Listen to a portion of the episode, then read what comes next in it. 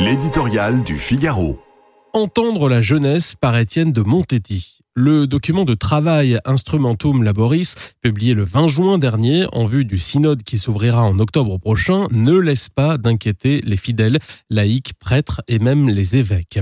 Rédigé en amont, il évoque entre autres la question des lieux de décision dans l'Église, celle de la place des femmes et celle du sacerdoce dans un texte où est scandé le marcher ensemble, formule qui reflète la vision ecclésiologique et le vocabulaire de ses rédacteurs et dit clairement leur âge.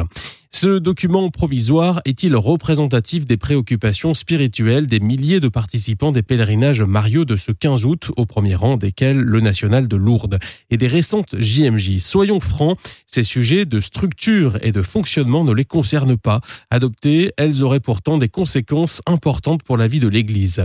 Le pape François, qui a voulu ce synode, a vu à Lisbonne une partie de ces catholiques du XXIe siècle.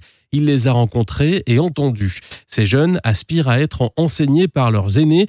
Ils veulent approfondir leur foi, parfois récente et fragile. Ils ont soif de recevoir les sacrements au cours de liturgie qui soient belles, joyeuses et recueillies. Enthousiastes, ils sont prêts à parcourir le monde pour partager avec leurs contemporains le trésor que constitue leur rencontre avec Jésus-Christ. Alors, la synodalité et le marcher ensemble, Respectueux mais lucides, ils font confiance aux pères synodaux pour prendre avec discernement cet instrumentum laboris hétéroclite et pour décider avec sagesse ce que doit être l'Église, non celle d'hier, mais bel et bien l'Église de demain dont ils sont déjà le visage rayonnant.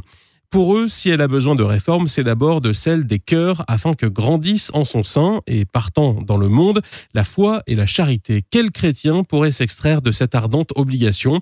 Ils ont la conviction que cette institution qu'ils aiment, vieille et magnifique à la fois, ne demande pas aujourd'hui des coachs en organisation, elle demande des saints.